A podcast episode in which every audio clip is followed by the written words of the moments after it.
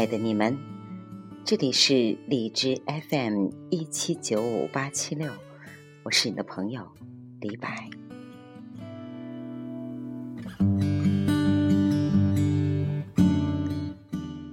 今天想和大家分享俞敏洪的一篇新的文章：斤斤计较的家庭，走不出胸怀博大的孩子。记得在往期，我分享过很多俞敏洪的文章。俞敏洪的文章朴实无华，而且胸怀着赤子之情和那种热烈的期盼和对社会贡献价值的一颗强烈渴望的心。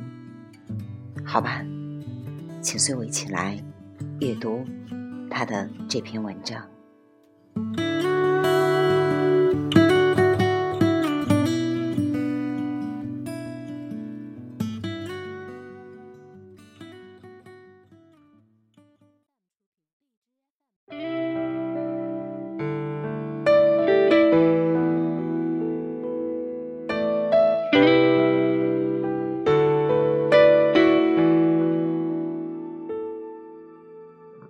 决定孩子成功的最重要的因素是什么？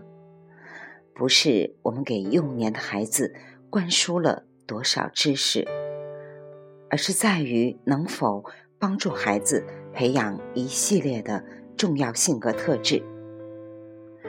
我们往往把自己的孩子和别人的孩子做比较，但我觉得这是不可比的。每个孩子都是独立的个体，就像一棵独立的树。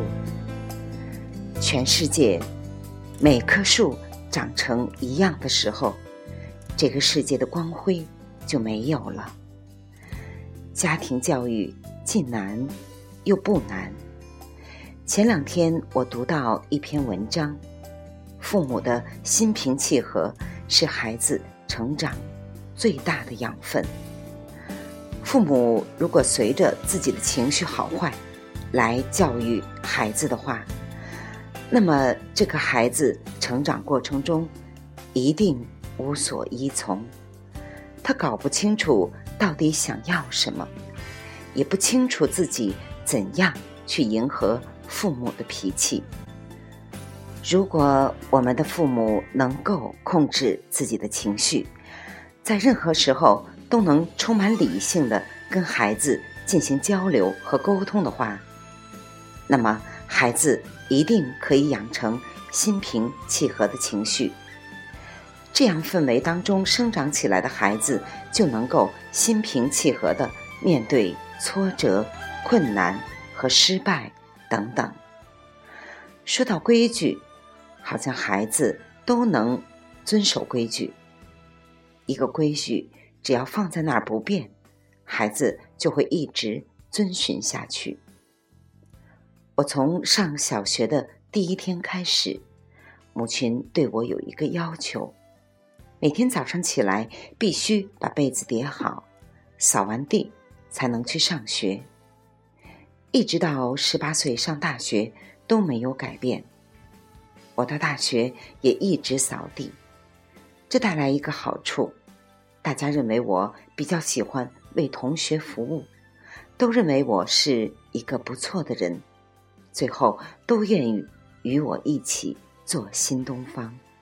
说到家庭教育，有几个要素。第一个要素，孩子生长的环境要素。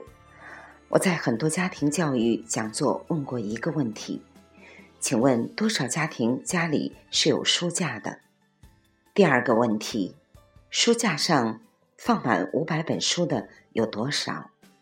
第三个问题，有多少家长有晚上睡觉以前看半小时到一小时书的习惯？我做过很多家庭调查，喜欢读书的孩子将来克服挫折的能力强很多。他会把书中所得到的知识变成自己内心的思想。当然。书呆子型的读书除外。有人问，读故事和看电影的区别在什么地方？反复研究的结果表明，如果说给孩子讲故事，包括孩子自己读故事，对孩子想象力和形象思维的能力强化，会比只看动画片的孩子好很多。我想告诉家长，这个过程其实是两个要素。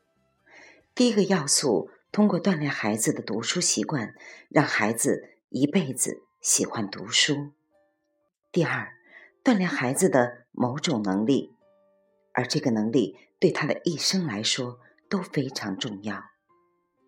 我在三四岁的时候，母亲只给我买书，不买别的东西。母亲要营造一个读书氛围，于是我喜欢上读书。父母种下的种子会在孩子身上生根发芽，孩子在什么样的氛围中长大，他就会变成什么样的人，这是非常关键的。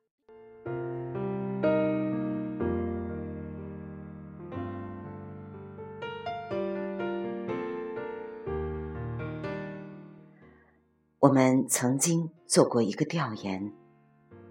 把爸爸妈妈、爷爷奶奶、电脑和小狗放在船上，船承载不起，要扔掉三件东西。调查结果是，妈妈百分之百被留下来。可见妈妈跟孩子接触的时间非常多。再接下来有爷爷奶奶，或许还有电脑和狗。唯独爸爸最少。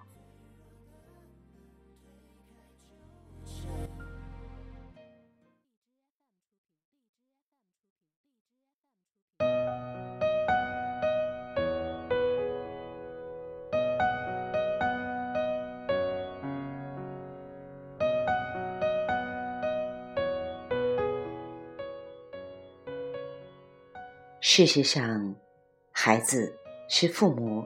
两个人教育的结果，靠母亲一个人是完不成这件事情的。我们跟孩子在一起的时候，其实有意无意中已经通过自己的行为传输我们的人生价值。孩子对父母一定是有样学样。我们很难发现一个斤斤计较的家庭里能够走出胸怀博大的孩子。我们很难在一个庸俗的家庭里发现一个孩子有着高雅和清纯。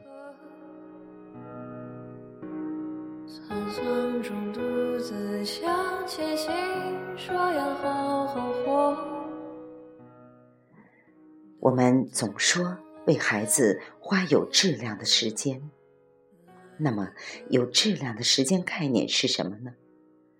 我们跟孩子在一起的时候，最重要的是对他们进行心情教育、性情教育，塑造他们健康快乐的个性、积极向上的态度、宽阔的胸怀以及坚韧不拔的精神。我们怎么样让孩子在这种教育中长大？我一直认为，比知识教育更为重要。而且重要很多。如果把孩子的人格、个性、态度、精神、习惯、心灵、能力、处事、技能都培养好，即使在班里是最后一名，我也不认为这个孩子会没出息。我们大学毕业不就为了找一份好工作吗？但是，找到好工作并不是完成人生的全部。有了终身可以依赖的技能，才是比较完善的人。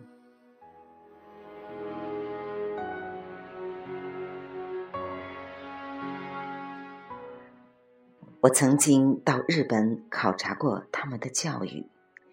一年级的小孩自己背着书包，家长在后面跟着。绝对不给孩子拿任何东西。从小培养孩子的独立性。更加有意思的是，我跟幼儿园的老师聊天他们幼儿园给孩子洗冷水澡，锻炼孩子的身体健康能力。我问：洗凉水澡，孩子感冒了怎么办？家长不会骂你们吗？不会，家长把洗澡感冒的孩子领走，说一句对不起，是我没有把孩子培养好，回去继续培养。其实，对于怎么培养孩子，我们还需要去思考。这只是一个例子而已。在美国，曾经有一个调查，决定孩子成功最重要的因素是什么？不是我们给幼年的孩子灌输了多少知识，而是在于能否帮助孩子培养一系列的重要的性格，如毅力、自我控制、好奇心、责任心、勇气以及自信心，这些将影响其一生。拥有坚毅品格的孩子更容易取得成功。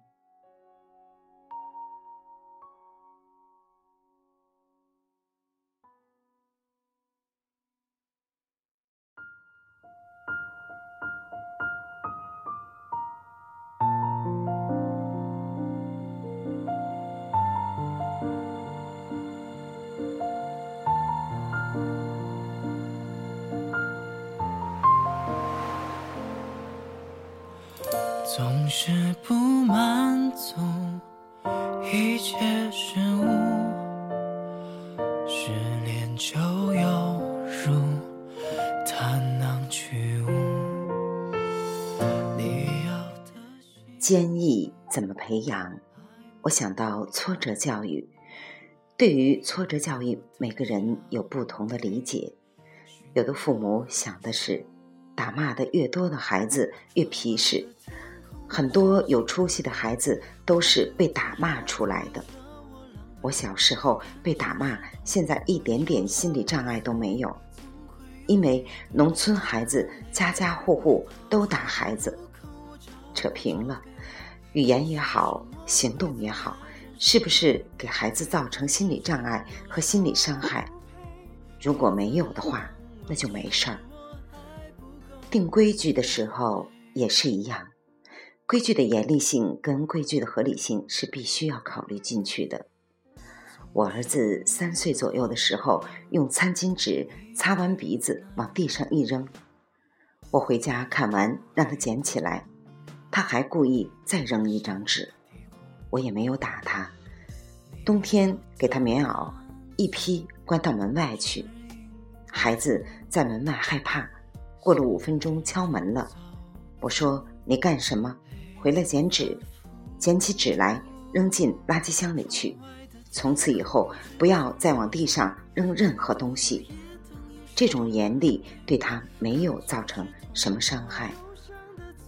我们很多孩子不愿意参加集体活动，也不愿意参加团队合作，他怕在团队当中被人比下去。家长需要告诉孩子：你自己不要和别人比，只要。在这个活动中感到快乐就可以了。孩子从小养成凡事都要比较的心态，比到最后心里就会失衡。我时常带儿子去爬山，一千七百米、一千八百米一天爬上去，徒步三十公里，走不动也得走，培养他的毅力。这跟学习没关系。我也培养他的创新能力。他对 3D 打印机感兴趣的时候，我就给他买。诚信、诚实、负责、友好、善良，这些是我教育孩子的核心词。把握这些东西以后，其他东西都是生出来的树叶。树根在，树枝在。孩子的成长需要我们持续不断的正确努力。中国有百分之五十的家长在竭尽全力爱孩子的同时，也在把孩子毁掉。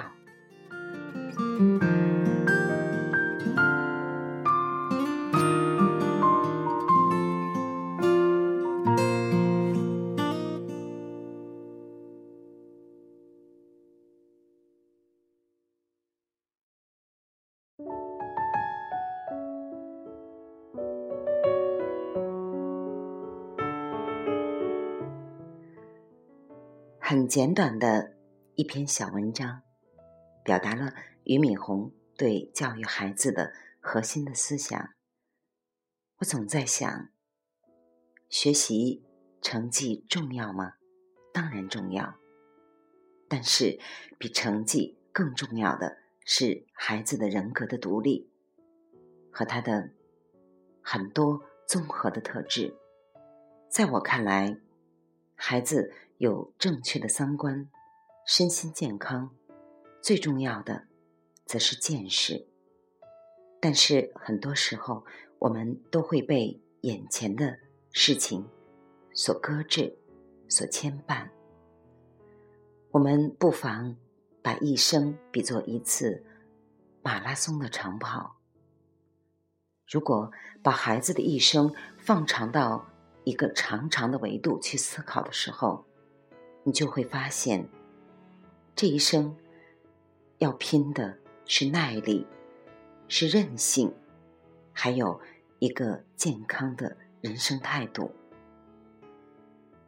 那么，一旦用拉长的聚焦镜去放大自己的人生的时候，我们就会发现，当下我们最应该在意的是孩子品格的塑造。好吧，今天的分享就到这里，感谢你们的聆听，希望今天的分享能够带给您一点点的收获。祝你们幸福快乐，晚安。